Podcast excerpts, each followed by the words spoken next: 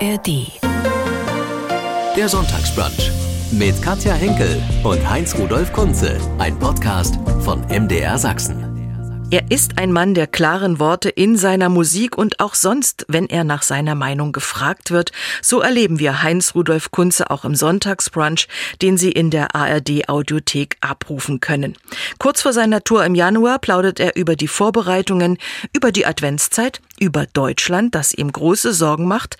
Noch nie hat sich Heinz Rudolf Kunze den Mund verbieten lassen. Er mischt sich ein, sagt offen seine Meinung über aktuelle politische Themen. Außerdem erzählt er, dass er jeden Tag schreiben muss, ob es ein weiteres Buch geben wird und wie er sonntags so mit seiner Frau in den Tag startet. Das alles jetzt in unserem MDR Sachsen Sonntagsbrunch Podcast mit Heinz Rudolf Kunze. Seit über 40 Jahren auf den Bühnen unterwegs. 40 Alben sind's inzwischen auch.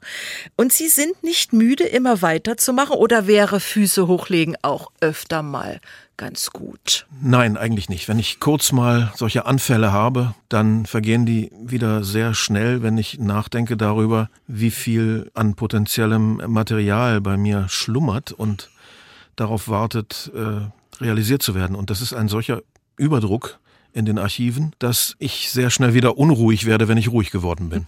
Also an Rente nicht zu denken. Die Tour startet am 19. Januar in Leipzig. Das freut uns, denn bei uns geht's los. Es geht traditionell immer in Sachsen los. Das liegt an meinen geschäftlichen Verbindungen und an meinen Verflechtungen innerhalb dieser Musikszene. Mein Manager Matthias Winkler hat seinen Sitz in Leipzig und das Haus Auensee gehört ihm, da wo wir auch proben, also mit Licht und Ton die Generalproben machen. Das bietet sich dann einfach an. Da steht dann der ganze Kram schon aufgebaut und da legen wir immer gerne los. Haus Auensee ist inzwischen in Leipzig längst eigentlich genau wie der Schlachthof in Dresden so eine Art Wohnzimmer für mich. 21.01. Chemnitz, 23. Januar Dresden. Also Sachsen ist aber auch ein gern besuchtes Bundesland für Sie. Absolut. Ich bin ein absoluter Wiedervereinigungsprofiteur durch die äh, Dinge, die sich ab 1989, 90 getan haben habe ich hier eine unglaublich treue und große Fanbase dazu gewonnen. Ich durfte sie mir schon ein bisschen anschmecken und anspielen, denn ich durfte ja in der DDR in den letzten drei Jahren ihrer Existenz schon Gott sei Dank auftreten und dieses Publikum ist mir zu großen Teilen treu geblieben, bringt inzwischen auch die Kinder mit zum Teil schon die Enkel. Und äh, das ist eigentlich äh, der Raum, den man immer noch so komisch neue Bundesländer nennt. Äh, der Raum, in dem ich die meisten Hörer habe in Deutschland. Danach kommt der Norden, früher war der Norden meine Fanbase. Mhm. Danach der Westen und ganz am Schluss leider der Süden. Da sind auch liebe Leute, aber leider sind es viel weniger als anderswo. Im Mai erschien ihr Album Können vor Lachen. Ja. Heißt erst Können, dann Lachen, also erst die Arbeit, dann das Vergnügen. Sind Sie so gestrickt? Ja, der Mann, der dort zu seinem Sohn spricht in dem Lied, äh, ist offenbar jemand, der sehr musikaffin ist, dem Musik viel bedeutet hat im Leben, aber der immer darauf aus war, auch etwas zustande zu bringen, worauf man stolz sein kann und dann sich zurückzulehnen und die Füße hochzulegen. So heißt es ja auch im Refrain ganz eindeutig. Wenn wir die Regeln nicht wollten, dann mussten wir uns eigene machen. Mhm. Für uns hat immer gegolten, erst kommt das Können und dann kommt das Lachen. In anderen Worten, also nicht äh, in der Vorschule bereits über Work-Life-Balance diskutieren. Wie ist der Titel entstanden? Ich meine, ist ja doch ein bisschen außergewöhnlich. Der Titel ist entstanden durch ein Werbeplakat, ich weiß noch nicht mehr wofür, in Düsseldorf. Ich fuhr durch die Stadt und sah riesengroß am Straßenrand Können vor Lachen. Und wurde für irgendein Produkt geworben, das mir entschwunden ist. da dachte ich mir in meiner typischen Art, das ist doch eine tolle deutsche Redewendung. Können vor Lachen. Heißt eigentlich im Sprachgebrauch, tja, können vor Lachen. Ich würde ja gern, aber ich kann nicht. Und dann ist es dann so meine Art, nachzubohren und zu gucken, was könnte man denn mit den drei Worten noch so machen? Was steckt denn da an möglicher Bedeutung noch drin, wenn man sie wörtlich nimmt und das Wort vor auch anders beachtet? Also können zeitlich vor lachen. Und dann kommt so ein Lied dabei heraus. Mhm. Das Album, ich zitiere mal den Pressetext dazu, ist ein Dokument der Suche nach Sinn und Halt in unsicheren und überfordernden Zeiten. Sie sind ja ein Künstler, der etwas zu sagen hat, auch auf diesem Album oder vielleicht auch ganz besonders auf diesem Album. Und es zeigt uns ja so die Welt, die leider momentan so ist, wie wir sie uns eher ja nicht wünschen. Was ja, treibt Sie um, darüber komme kaum hinterher. Man kommt ja mit den Katastrophen kaum nach. Also ja. seit, äh, seit dem ersten Lockdown von Corona haben wir, glaube ich, alle das Gefühl, dass uns eine Plage und eine, ein Fluch nach dem anderen heimsucht. Sei es hier äh, mit dieser, diesem Infekt, äh, sei es auf der weiten Welt mit Kriegen, die immer näher kommen. Man kommt ja als Schreiber kaum hinterher und ähm, ich weiß nicht, ob ich jetzt überdramatisiere, denn die Welt war ja noch nie in Ordnung. Solange ich lebe, kann ich mich nicht daran erinnern, dass die Welt ja. hier in Ordnung war. Aber es gab doch eine Zeit, als wir jung waren, wo unter der abstrakten atomaren Drohung und unter dem klaren Lagerdenken Ost-West äh, zumindest in weiten Teilen der Welt äh, mehr Ruhe war. Das ging natürlich auf Kosten bestimmter Völker, die unter einer bestimmten Knute zu leiden hatten. Mhm. Wir im Westen waren sozusagen die Nutznießer des amerikanischen Atomschirms, obwohl wir uns dagegen immer aufgelehnt haben. Aber wir haben uns parasitär aufgelehnt, denn es hat uns ja nur genutzt und Jahrzehnte des Friedens beschert. Und seitdem dieser Ost-West-Gegensatz so nicht mehr besteht und die Sowjetunion implodiert ist, wenn auch Herr Putin verzweifelt versucht, sie in ihren alten Grenzen wieder aufzurichten, aber nicht als Sowjetunion, äh, seitdem ist doch die Welt sehr viel unübersichtlicher geworden und es flackert und flammt überall auf und äh, wir haben nicht mehr so eindeutige Schwarz-Weiß-Weltbilder wie als Jugendliche. Also Gut und Böse sind schwerer zu unterscheiden. Die Frage ist ja, wie geht man äh, auch im Privaten damit um? Meidet man Nachrichten oder konsumiert man erst recht? Wie kommt man im Privaten zurecht mit dieser Welt? Auch darum geht's ja in Ihrer Musik. Wie machen Sie das ganz persönlich? Ich kann die Nachrichten nur einschränken, was den Konsum betrifft. Ich kann sie nicht meiden, das geht nicht. Das äh, ließe sich mit meinem Beruf ja nicht vereinbaren. Ich muss ja wissen, was, was los ist. Mhm. Und äh, ich gucke mir aber nicht mehr alle Fernsehnachrichten an, weil ich die Art der Bilder einfach nicht mehr aushalte. Ich äh, nehme Nachrichten wahr, natürlich in schriftlicher, akustischer Form. Manche Nachrichtensendungen kann ich auch nicht auslassen. Aber ich reduziere das. Ich versuche das einzudämmen, äh, um mit meiner Frau äh, ein erträgliches Leben zu führen, ohne äh, dass man sich nun völlig mit Scheuklappen versieht und gar nichts mehr wahrhaben will. Das geht natürlich nicht. Mhm. Aber äh, eine Überflutung von schrecklichen Katastrophenbildern ist auch nicht das, was der Mensch braucht. Und ich weiß auch nicht, ich habe mich mit verschiedenen Nachrichtensprechern über dieses Thema unterhalten. Mit Jan Hofer habe ich lange gesprochen, der einfach sagt, äh, was sollen wir denn machen? Äh, Katastrophen verkaufen sich nun mal besser. Hund beißt Mann, interessiert keinen Menschen, aber Mann beißt Hund, interessiert jeden. Und wir müssen diese Sachen melden, weil uns sonst einfach die Zuschauer weglaufen. Ich bin mir da nicht so sicher, ob der liebe Jan recht hat. Mhm. Äh, ob nicht Nachrichtensendungen, die einen Schwerpunkt auf zuversichtlichen und optimistischen Nachrichten hätten, äh, nicht auch eine große Zuschauerschaft finden würden. Das Cover auf dem Album zeigt uns eine Hyäne mit Brille. Ja. Breiten Grinsen. Wie sind Sie darauf gekommen? So sehe ich nachts aus. Ach nein, das glaube ich nicht. das ist mein Mr. Hyde. Ähm, nee, darauf ist mein Manager gekommen. Matthias Winkler hat, als er den Titel hörte, können vor Lachen, als erstes an dieses berühmte keckernde Lachen der Hyänen gedacht und hat gesagt, das müssen wir abbilden. Äh, das ist ein Eyecatcher, da kann man nicht weggucken, wenn man so ein Ding sieht, vor allem wenn es die Brille aufhat und zwinkert.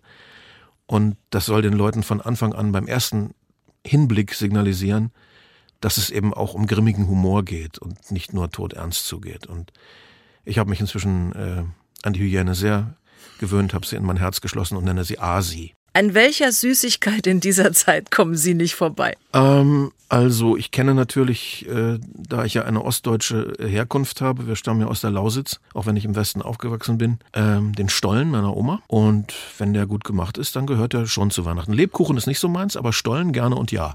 Mhm. Dafür ist ja wohl auch Dresden berühmt, wenn ich mich ja, recht entsinne. Ja, der Dresdner Christstollen. Äh, werden bei Ihnen zu Hause so Plätzchen gebacken? Das kommt vor, ja, als, als gesellige Beschäftigung. Okay.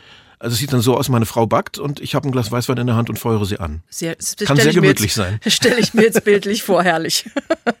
Sie haben auch für andere Künstler geschrieben, komponiert und getextet. Hermann van Feen, Milva, Karel Gott, Hildegard Knef, Toni Kral von City Maschine äh, von den Pudis. Nicole, ganz viel Nicole, Nicole. Mhm. wollte ich gerade sagen, Nicole.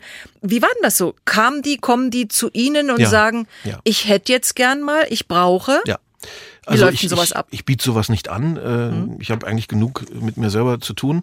Aber es gibt inzwischen viele Kollegen und Kolleginnen, die wissen, dass ich schlecht Nein sagen kann. Und so hat sich das langsam rumgesprochen. Und wenn dann noch eine persönliche Freundschaft wie mit Nicole seit Jahrzehnten dazukommt, ist es natürlich äh, schön, wenn sie dann endlich fragt. Und äh, ja, Toni Kral kenne ich äh, eben von meinen ersten Abstechern in die noch DDR. Da haben wir uns schon kennengelernt. Mit Dieter Birr, mit Maschine bin ich befreundet, kann man wirklich sagen, mit ihm und seiner Frau Silvi. Und ja, dann ist das auch irgendwie eine Ehrensache. Und dann sind das auch nicht irgendwelche abgelehnten äh, Kramsachen von mir, zu denen ich nicht gekommen bin und die schon Staub angesetzt haben. Nein, äh, das vermehrt dann mein Schreibelend noch. Also dann schreibe ich auch speziell für die neue Sachen und stelle mir eben vor, wie das aus ihrem Mund wohl klingt. Und dabei hilft mir natürlich, gerade wenn ich für Frauen äh, schreibe, auch meine Arbeit am Theater als Librettist für Musicals. Ich habe ja schon für Frauen geschrieben. Mhm. Und äh, das ist besonders spannend. Also wenn man aus dem eigenen Geschlecht rausdenken muss in ein anderes hinein, wie würden Frauen das formulieren, wie würden Frauen das sehen, das ist schon aufregend und das erfordert ein bisschen Hirngries. Aber große Freude immer, wenn es fertig ist und ich freue mich immer wie ein Kullerkeks, wenn ich mein Zeug dann aus anderen Mündern höre. Udo Jürgens, kam der auch mal oder wie war das damals? Meine großen beiden Niederlagen sind die beiden Udos. Udo Lindenberg kenne ich bereits seit meinem ersten Album, also seit Anfang 81. Und der hat mich auch irgendwann aufgefordert, eigentlich sollte hinterm Horizont geht's weiter von mir sein. Mhm. Mit dem Titel und mit der Idee ist er zu mir gekommen und ich habe es nicht hingekriegt. Mir fiel nichts ein. Gibt's auch mal. Und bei dem anderen Udo, bei Jürgens, war es also noch einen Schritt weiter. Ich hatte schon Demos von ihm zu Hause mit Gebrummelgesang und Lalala und so Klavierfragmenten und sollte was schreiben, aber auch da musste ich passen, mir ist nichts eingefallen obwohl ich beide Udos sehr schätze, aber da habe ich, muss ich leider passen und die Hände heben. Da bin ich nicht fündig geworden. Im Januar geht's nun auf Tour. Startest in Leipzig. Ich weiß gar nicht, wie viele Konzerte sind es insgesamt? Es werden so um die 20 sein, okay. glaube ich, denke ich.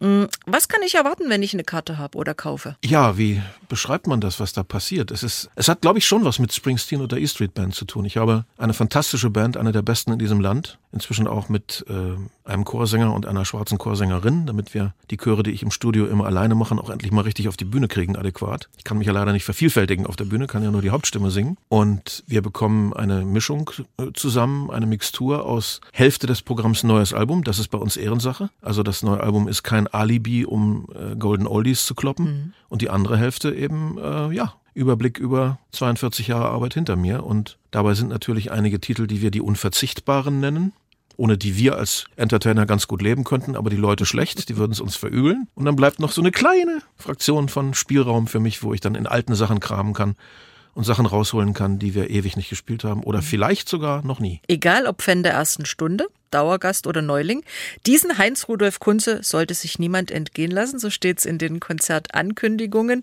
und wir sind gespannt. Das habe ich natürlich selber geschrieben. wir sind gespannt auf die neuen Konzerte. Alle Termine gibt's auf ihrer Internetseite.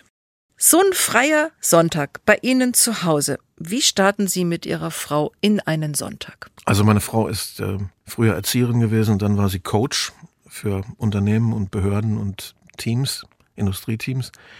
Und sie hat aus ihren Knochen nicht rausgekriegt, sie ist eine extreme Frühaufsteherin. Und sonntags lassen wir das sein. Also sonntags äh, kann auch sie sich überwinden, den Wecker auszulassen. Und wir schlafen aus. Das heißt aber nicht viel bei uns, verglichen mit äh, den Lebensrhythmen anderer Musiker, die ich so kenne. Also so gegen acht sind wir doch wach, spätestens. Und dann lassen wir unseren Hund ins Schlafzimmer. Der darf nicht bei uns schlafen, aber guten Morgen sagen darf er. Das macht er dann auch ausführlich und lässt sich kraulen. Und dann bewegen wir uns so langsam Richtung Dusche, Frühstück und sie trinkt notorisch ganz viel Kaffee, ich trinke notorisch nur Tee. Und dann wird's eigentlich ziemlich gemütlich beim Frühstücken. Dann äh, liest sie mir aus der Sonntagszeitung vor und macht eine Vorauswahl der Nachrichten wie, wie eine Redakteurin oder Mitarbeiterin von dem Zeug, was ich, wo sie meint, ich könnte es gebrauchen. Sie leben ja in Bissendorf. Bissendorf, ja. In der Nähe von Hannover. Richtig, ja. Was ist das für ein Ort? Wie groß ist der Ort? Naja, das ist ein, äh, eine typische Vorstadtsiedlung im Grünen. Mhm ein, im Grunde genommen ein reines Wohndorf. Die meisten Menschen pendeln nach Hannover rein zur Arbeit da und wohnen da nur. Es ist sehr schön grün. Es nennt sich auch das Tor zur Heide, zur Lüneburger Heide. Und da sind viele Menschen mit vielen Hunden. Und wenn wir dann die Hunderunde machen, hat mein Hund viele Kumpels zum Anschnüffeln, wenn ich ums Karree gehe. Und ähm, das ist nördlich äh, von Hannover, in der Nähe des Flughafens Langenhagen. Den Flughafen brauche ich kaum, aber die Autobahnanbindung ist da doch sehr günstig. Ich wäre, meine Frau ist Berlinerin, ich wäre eigentlich auch gerne mit ihr nach Berlin mal irgendwann gegangen, aber ähm, Berlin ist zu weit östlich. Das liegt strategisch für mich einfach ungünstig, wenn ich in der ganzen Republik unterwegs sein muss. Mhm. Da ist Hannover doch etwas zentraler und etwas, da sind die Wege etwas kürzer. Sie sagen schon, Sie sind viel unterwegs.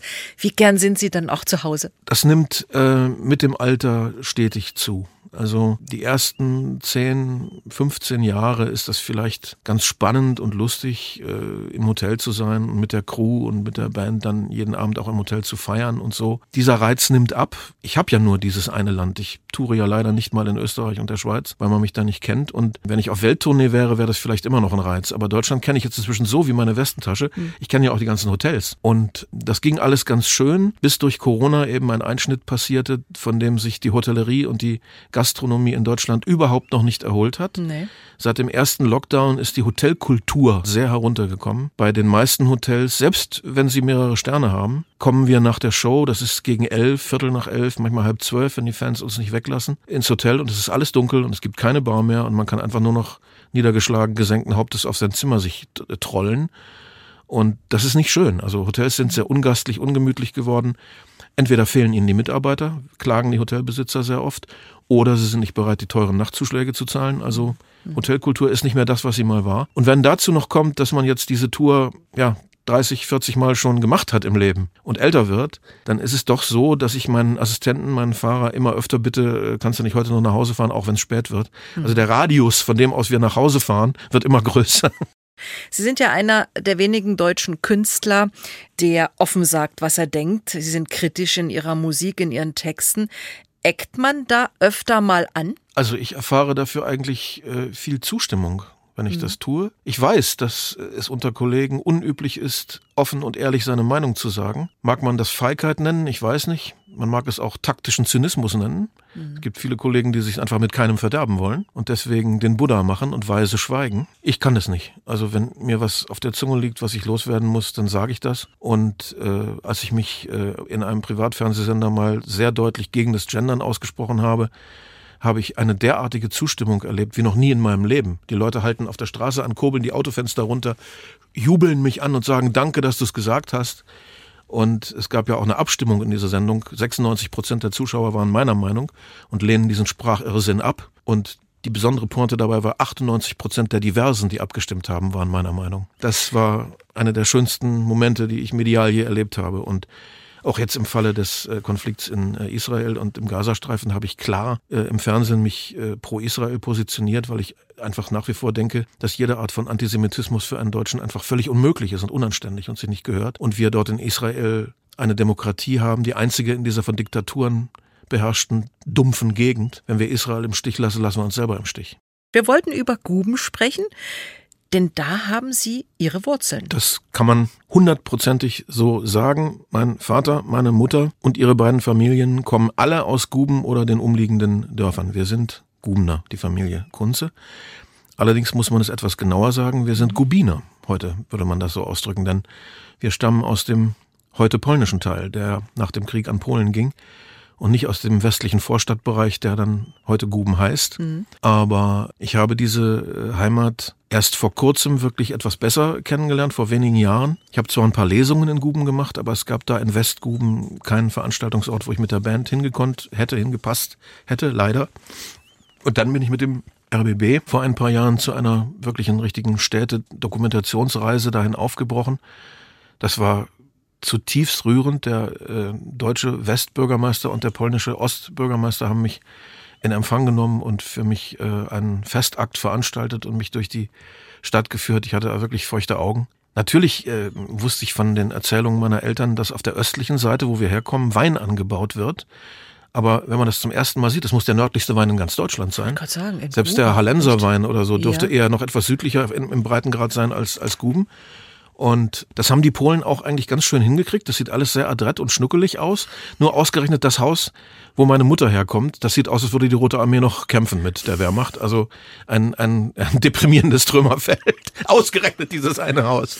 Ich habe mich nicht mal getraut reinzugehen. Ich bin davor mhm. stehen geblieben. Mhm. Wie ist jetzt die Beziehung dahin? Sagen Sie, ah, ich muss jetzt öfter mal dahin? Oder ist es einfach damals wichtig gewesen für Sie und okay? Es ist eine etwas museale Beziehung, weil da ja. keiner mehr von uns lebt. Wir hatten okay. eine relativ kleine Verwandtschaft beiderseitig und die Seite von meinem Vater ist dann nach Ostberlin gezogen, beziehungsweise Schöneiche bei Berlin und die anderen sind alle längst nicht mehr äh, äh, am Leben. Insofern äh, gibt es andere Orte meiner, meiner frühen Kindheit oder so, mhm. womit ich eben auch authentisch was verbinde.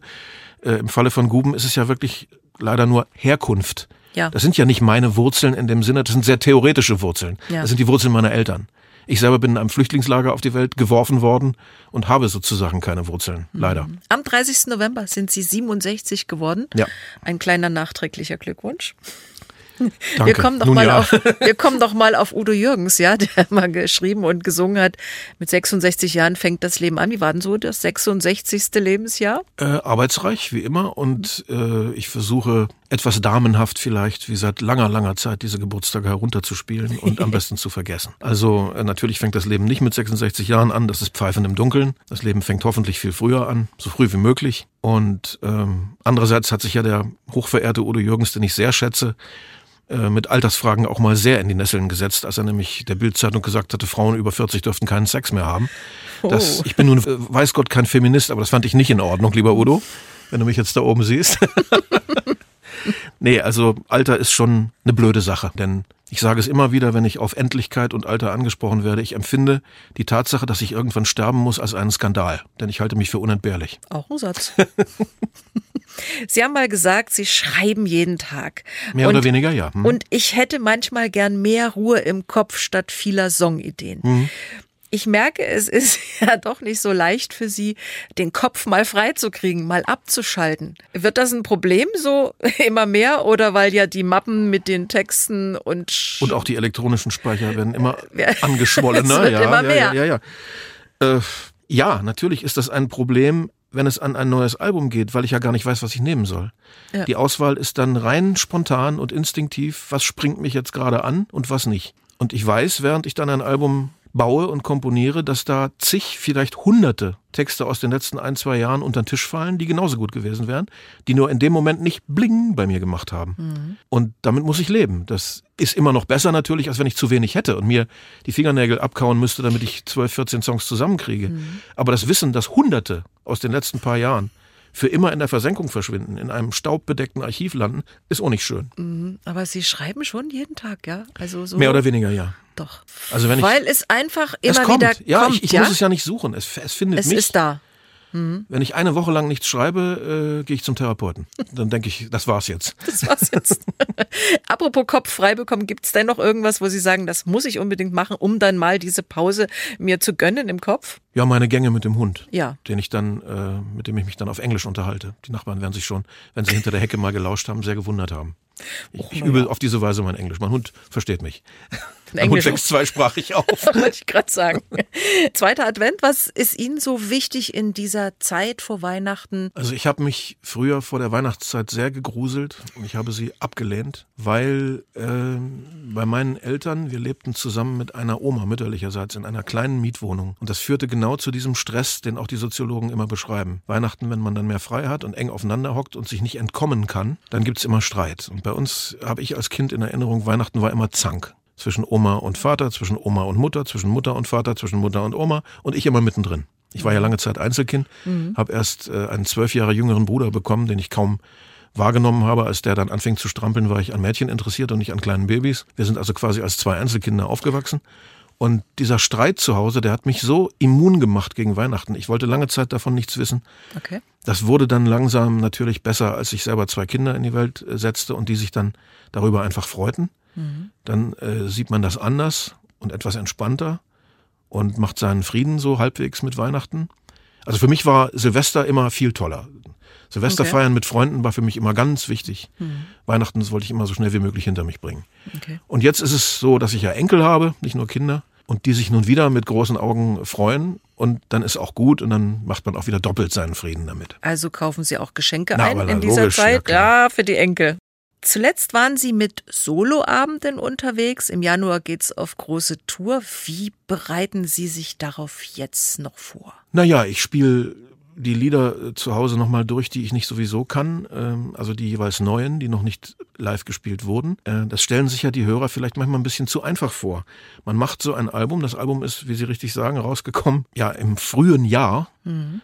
Und das heißt, wenn es da rausgekommen ist, dass man schon Monate vorher das Studio verlassen hatte. Also wenn ich mich jetzt wieder diesen Stücken zuwende, dann habe ich die über ein Jahr lang nicht mehr in den Fingern gehabt, wenn sie noch nicht auf der Bühne waren im Soloprogramm. Und das waren die meisten mhm. noch nicht. Also die Beschäftigung mit diesen Nummern ist sehr, sehr lange her. Ich muss die selber wieder üben, auch wenn ich meine Aufzeichnungen darüber habe. Und das muss man natürlich in der Weihnachtszeit, in der Dezemberzeit erledigen. Die Proben beginnen ja Anfang Januar. Und das geht nicht, wir haben nicht viel Zeit, dass man dann erst die Stücke lernt gemeinsam. Also jeder muss das im Prinzip für sich können. Der Bassist, der Trommler, der Keyboarder, der erste und zweite Gitarrist und so. Die müssen schon wissen, worum es geht.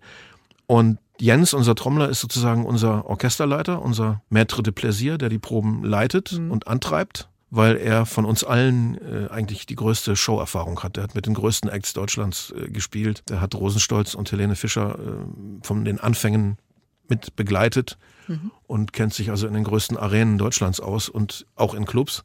Deswegen hat er diese Rolle übernommen bei uns. Er, er, leitet die Produktion. Und dann geht es eben darum, dass wir miteinander das Spielen lernen. Denn auch da haben ja die meisten Menschen eine völlig falsche Vorstellung. Wir sind ja äh, nicht als Band im Studio und spielen das zusammen ein. Das war früher mal. Wir spielen das alle nacheinander. Wir sehen uns im Studio gar nicht. Wir betreten das Studio einzeln und haben als Gegenüber nur den Produzenten, den lieben Udo Rinklin, dem ich sehr, sehr viel verdanke, weil er zwei, nee, drei jetzt schon geniale Platten mit mir gemacht hat und aus mir Dinge rausgeholt hat, von denen ich gar nicht wusste, dass sie drin waren. Aber jeder kommt einzeln und spielt zu vorbereiteten Playbacks, wo ich oder Udo alles andeute, wie es sein könnte. Und dann kommt der Gitarrist und sagt, nö, das kann ich besser und macht dann seinen Teil drauf und weiter. Also es entsteht im Schichtverfahren und nicht mhm. gemeinsam. Das ist schade, das kann man bedauern. Es geht einem auch ein bisschen Spaß dabei, logischerweise verloren, nur es klingt besser. Weil äh, wenn alle gemeinsam rummucken, dann hat der Produzent immer das Problem, dass die Signale von einem in die Mikrofone des anderen reinsprechen. Und er kann das nicht fein trennen. Und beim Mischen gibt es dann oft so eine Art Breitzustand. Das passiert jetzt nicht. Wenn jeder alleine spielt, kann das natürlich so zum Klingen gebracht werden, wie er es, wie wir es möchten, er und ich. Kritisch in ihren Texten sind sie, sie halten mit ihrer Meinung nicht hinterm Berg, auch wenn es zum Beispiel um unsere derzeitige Regierung oder die Bildung in Deutschland geht wenn es um die Leistungsgesellschaft geht. Sie ja. sagen, wir leben in einer leistungsfeindlichen Zeit. Ja, Geht es mit Deutschland bergab? Ja, ich bin kein äh, Wagenknechtianer, aber Sarah Wagenknecht hat völlig recht, wenn sie sagt, dies ist die schlechteste Bundesregierung in der Geschichte dieses Landes. Die können überhaupt nichts. Die kündigen nur Dinge an, die nicht passieren. Vollmundig, jede Woche ein neuer Deutschlandpakt, der nicht zustande kommt. Und das Land äh, ist das einzige in der ganzen EU, wo es kein Wirtschaftswachstum gibt, sondern Abnahme der Wirtschaft. Das muss man erstmal hinkriegen in diesem reichen, äh, wirtschaftlich starken Land. Und ich mache mir große Sorgen, dass der Zuwachs für die Rechtsradikalen noch größer wird, denn die Leute sind so verbittert und so enttäuscht und fühlen sich von dieser schlechten Regierung so im Stich gelassen, äh, dass immer mehr Menschen aus Wut äh, ein ganz falsches Kreuzchen machen. Wenn ich diese Regierung so hart rannehme, dann ist mir schon bewusst, dass das nicht alles ihre Schuld ist. Sie haben auch viel Stillstand und viel bleierne Zeit geerbt. Die Regierung davor hat auch nicht viel gemacht. Mhm. Allerdings muss man sagen, dass die SPD ja mit am Tisch saß. Und äh, insofern bräuchte es jetzt eine besonders starke Regierung, um die Fehler, die die Regierung Merkel gemacht hat, auszubügeln. Leider ist aber eine Regierung gekommen, die noch schlechter ist als die Regierung Merkel. Wie ist mit der Bildung in Deutschland? Eine Katastrophe. Wir haben die Integration der Flüchtlingskinder überhaupt nicht in den Griff bekommen. Die Bildungspolitik ist ein, eine einzige Katastrophe und das ist der schlimmste Skandal überhaupt in, in der deutschen Geschichte jetzt, derzeit in der Gegenwartsgeschichte. Wenn man sich überlegt, dass Ende des 19. Jahrhunderts, Anfang des 20. Jahrhunderts Deutschland der Bildungsstandort Standort Nummer eins auf der Welt war. Wer ein deutsches Examen in Naturwissenschaften hatte, in Heidelberg, in München, in Berlin, in Jena, in Marburg, in Tübingen, der wurde auf der ganzen Welt sofort mit Kusshand als Ingenieur oder Laborleiter, mhm. Naturwissenschaftler genommen. Ein deutsches Examen war die Eintrittskarte für eine Karriere von Amerika bis China. Und wo sind wir heute? Wie viele Universitäten haben wir heute noch in den Top 50 der, der, der Universitäten der Welt? Eine, glaube ich, die Münchner. Hm. Das ist eine Katastrophe, denn Deutschland hat nicht viel Rohstoffe und der größte, wichtigste Schatz und Rohstoff, den Deutschland hier hatte, war Bildung. Und da hier nichts mehr läuft und alles verrottet, gehen die Wissenschaftler nach Amerika, wo sie mit Geld vollgestopft werden. Mhm. Sie waren ja selbst mal kurz davor, Lehrer zu werden. Referendar habe ich gemacht, ja. Äh, äh, wollten Sie heute Lehrer sein? Um Gottes Willen, nein. Ich habe es mir gedacht. Ich, bin, äh, ich wäre es auch nicht geworden. Also ich hätte vielleicht da eine Weile parken müssen, bis mich mein Prof da rausgeholt und gerettet hätte, um mir eine Assistentenstelle in der Germanistik zu geben an der Uni. Das war mein eigentlicher Plan. Aber viele meiner Freunde sind natürlich Lehrer geworden und sind jetzt pensionsreif oder sind schon in Pension und alt und grau geworden und äh, sie tun mir von Herzen leid. Das war bestimmt kein leichtes Leben. Und ich bin froh, dass ich doch noch etwas jünger äh, bleiben durfte durch einen anderen Beruf mhm. und durch mehr Umgang mit Jugend an sich. Oder sagen wir anderen Umgang mit Jugend an sich. Sie sagen von sich, Sie seien ein harmoniebedürftiger Mensch. Äußert sich wie? Naja, zum Beispiel äh, darin, dass ich mir eine Frau ausgesucht habe, mit der man sich nie streiten muss, weil wir also wirklich fast immer traumwanderisch einer Meinung sind. Das ist sehr angenehm.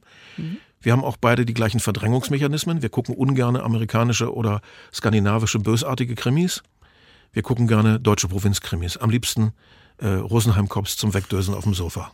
Das ist ja aber auch schön. Wir haben eine Leiche.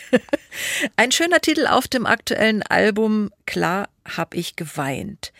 Ist ja nicht so oft, dass Männer darüber sprechen, schon gar nicht singen. Aber es ist doch inzwischen schon so eine Art Mode geworden. Naja.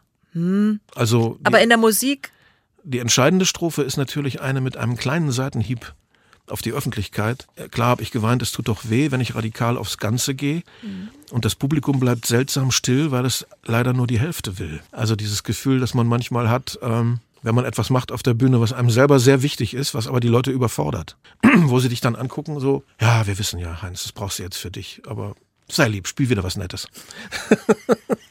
Da Sie ja gesellschaftlich relevante Probleme offen ansprechen, war es ja vielleicht auch gut, im Bundestag mitzumischen? Mhm, Sie war waren ja mal ja. Sachverständiger dort. Mhm, dreieinhalb Jahre habe ich in einer Enquete-Kommission Kultur in Deutschland gesessen. Das war eine tolle Zeit, viel gelernt. Ich habe wenig gesprochen, habe viel zugehört und ähm, festgestellt, dass es in jeder Partei von der Linken bis zur CSU hochanständige Politiker gibt. Es gibt nicht nur diese Klischee-Politiker, Raffkes, die sich die Taschen vollstecken, faul sind und das Volk nicht verstehen.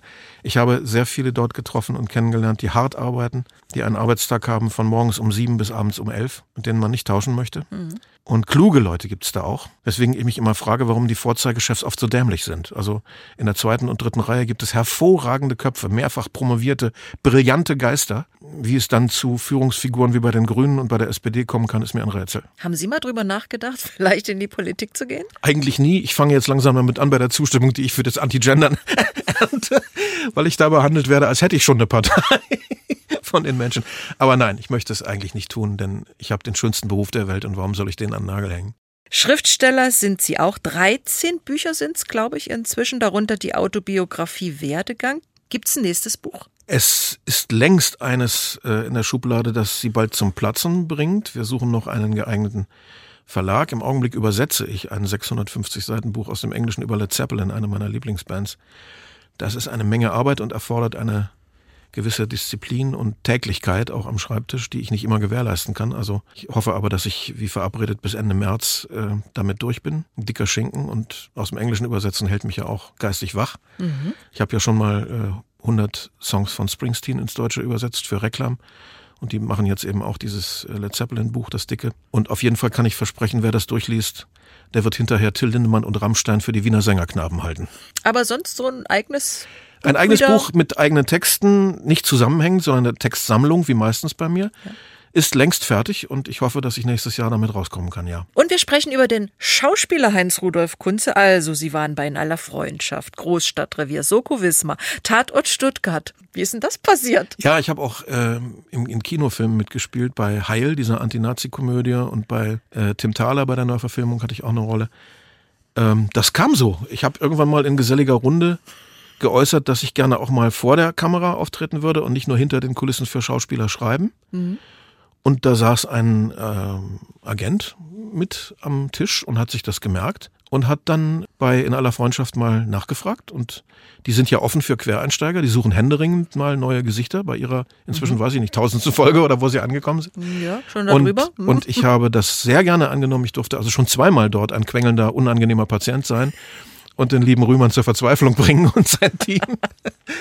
Und das war ganz wunderbar dort. Ich habe die dort sehr lieb äh, ins Herz geschlossen, dieses Team. Der Rühmann macht ja auch selber Musik. Ja. Großer Neil Young-Fan wie ich. Und auch der alte Herr Bellmann, ein, ach, was für ein Profi. Also ich war vor Ehrfurcht erstarrt. Der kam morgens rein in die Schminke, hatte das Drehbuch noch nicht gesehen, setzte sich hin, Kinder, was haben wir heute? Blätterte, ließ sich schminken und konnte den Mist. Also unfassbar. Ja, super, ich habe meine, meine kleine Rolle, habe ich mit meiner Frau zu Hause zwei Wochen lang gebimst jeden Tag bis zum Irrewerden. Ich kann nämlich ganz schlecht auswendig lernen. Ja. Für mich ist die Erfindung des Teleprompters also das Größte nach dem Betäubungsmittel beim Zahnarzt, muss ich sagen. Und ja. äh, ich bin jetzt auf der Bühne immer umgeben von diesen Monitoren. Ich liebe es. Jetzt bin ich einigermaßen sicher. Früher hatte ich überall meine Textmappen stehen. Mhm. Ich bin ganz schlecht im Auswendiglernen, auch meine eigenen Sachen. Mhm. Und dann noch diese medizinischen Ausdrücke. Ich bin ja fast wahnsinnig geworden. Und das spult der Typ einfach so aus der Hüfte so runter. Also ich war. Aber ich sprachlos. höre raus, Sie würden auch mal wieder hingehen. Ja, natürlich, ja. wo ich jetzt im Tatort schon bis zum Verdächtigen gebracht habe. Also vielleicht naja. schaffe ich ja den Kommissar nochmal. Naja. Sie haben beim perfekten Promi-Dinner mitgemacht. Gab's ja. Lachstatter auf Chicorée, Hähnchenbrust mit Gemüse, Vanillecreme mit Heidelbeeren und Cassis. Das war bis, bisher, glaube ich, mit das Absurdeste, was ich im Fernsehen getan habe, denn ich habe den Leuten gesagt, was wollt ihr von mir? Ich kann überhaupt nicht kochen. Und dann haben sie gesagt, egal, dann kocht deine Frau und du schnippelst Paprika oder so und Echt? stellst dich dazu und assistierst. Denn im Grunde hat meine Frau dann den zweiten Platz belegt, weil ich kann wirklich nicht kochen. Also Wasser heiß machen ist meine Leistungsgrenze. Und dann beim perfekten Promi-Dinner. Ja, es war nicht sehr schlecht. Cool. Und es war auch wirklich eine Loriot-artige äh, Unternehmung. Ich äh, war damals gerade in Scheidung mit meiner ersten Frau und mit meiner zweiten noch nicht Frau bewohnte ich ein gemietetes Haus und das Fernsehteam kam rein und sagte wirklich wie so ein Regisseur bei Loriot, ja, das ist es. Kinder, schaut euch um. Und dann waren sie also völlig ergriffen von der äh, Einrichtung. Und am Ende sah das Zimmer natürlich völlig anders aus, weil nichts stand richtig für die Kameras, ein Spiegel wurde zerdeppert. also Loriot in purer Reinkultur. Und äh, ja, war jedenfalls eine sehr lustige Erfahrung. Also Sie könnten das Lachs-Tatar, die Hähnchenbrust, Gemüse, Vanillecreme, tralala, gar nicht alles kochen. Ich könnte es höchstens essen. Naja, das könnten wir jetzt zusammen machen. Hätte ich jetzt richtig Appetit drauf. Hm? Also Sie können nicht kochen. Gibt es dennoch so ein Lieblingsessen aus Ihrer Kindheit, wo Sie sagen, oh, immer noch toll? Ja, nicht nur aus der Kindheit. Also was meine Mutter in der Zusammenarbeit mit Oma hinreißend konnte, war so ein Sauerbraten. Das mit, mit Rotkohl. Also das war wirklich sehr gut. Von Kindesbeinen an habe ich diesen Geschmack im Kopf, im Mund und vergesse ihn nie. Das ist schon klasse. Aber inzwischen mit den vielen Möglichkeiten, die man hat. Ich bin kein Gourmet, das kann ich nicht äh, von mir sagen. Ich bin eher ein anspruchsloser, bescheidener Esser. Ich möchte satt werden, hat Radetzky gesagt. Ich möchte satt werden. Aber wenn es was Gutes gibt, weiß ich das schon zu würdigen. Wenn man mich nach meiner Lieblingsrichtung fragt, ist es indisch. Also indisch und scharf. Ich glaube, wir müssen jetzt bisschen aufhören, über Essen zu reden. Die blöden Pfunde müssen dann immer wieder runter. Was machen Sie jetzt vor so einer Tour, um dann auch das durchzuhalten, so fit genug zu sein auf der Bühne? Ich verlasse mich auf die Tour als meinen Sport. Okay. Ja, man könnte das natürlich anders betreiben. Ich weiß, es gibt Kollegen, die pro Tag vier, fünf Stunden im Kraftraum verbringen und so. Das ist aber nicht meins. Und wie sagt man zu der eigenen Körperbefindlichkeit? Wie sagt Jackie Schwarz so schön? Ich bin authentisch. Oder mir haben schon einige Schauspieler gesagt, wobei die ja meistens sehr schmal sind, ich trage schwarz. Das auch.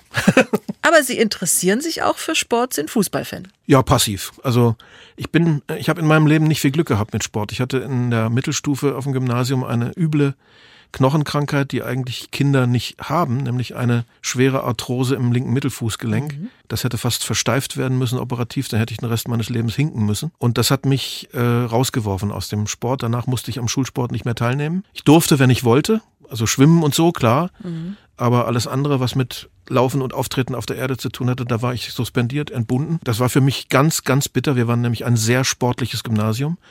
Mein bester Freund Reinhard hat mit der Mannschaft, ich glaube, fünfmal die deutsche Volleyballmeisterschaft gewonnen mhm. und ich mhm. konnte immer nur am Spielfeld dran stehen und klatschen. Da hätte ich schon gerne mitgemacht. Insofern ist mein Verhältnis zum Sport ein interessiertes, aber komplett passives. Mhm. Aber Fußball schon. Werder Bremen, habe ich irgendwo gelesen? Werder Bremen ist seit Kindertagen mein Verein. Kann ich auch gar nicht groß erklären. Das ist irrational.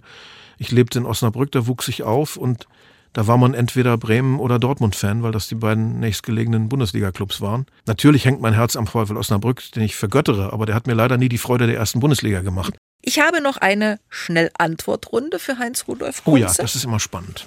Geld gebe ich gern aus für Tonträger, also CDs und Bücher. Und äh, Gitarren. Wenn ich meiner Frau eine Freude machen will, dann mache ich ihr Frühstück. Sie ist ganz bescheiden. Am Dezember mag ich. Dass es meistens ein Monat ist, wo Ruhe einkehrt und wo die Termine des Jahres langsam ausleppern. Wenn ich an Rente denke, fallen mir dazu nur andere Lebensläufe ein, denn mir zahlt keiner eine. Ich bin der Freiberufler schlechthin. An anderen Menschen mag ich. Bildung und Herzenswärme. Mag ich nicht.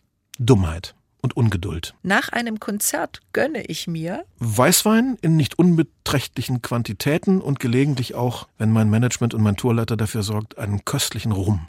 Wenn ich einen Tag nur für mich habe. Das habe ich selten, aber dann verbringe ich ihn auch erschütternd voraussehbar, nämlich mit Lesen und Musik hören. Ein Tag war gut, wenn? Wenn ich ihn bewusst erlebt habe. Das muss man lernen mit dem Älterwerden. Ein Tag war schlecht, wenn mir an ihm nichts aufgefallen ist. Sie waren auch schon Gastdozent, unter anderem in Osnabrück. Machen Sie sowas immer noch? Nein, das war auch nur ein Jahr lang, zwei Semester. Danach habe ich gemerkt, das kann ich nur weitermachen, wenn ich etwas anderes dafür sein lasse. Man muss das machen, mhm. gut vorbereitet und mit viel Heimarbeit im Vorfeld. Ansonsten ist man nur der Anekdotenonkel, der aus dem Nähkästchen plaudert. Und das war mir zu blöd. Mhm. Das wollte ich nicht sein. Wenn schon, dann richtig.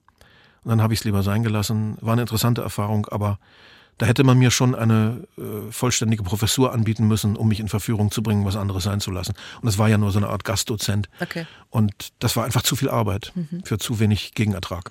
Was mich noch interessiert, Corona hat uns ja doch eine Menge ausgebremst. Ja. Sie auch als Künstler. Aber Sie haben ein Autokonzert gemacht. Nicht nur eines. Ach, mehrere. Auch viele. Viele.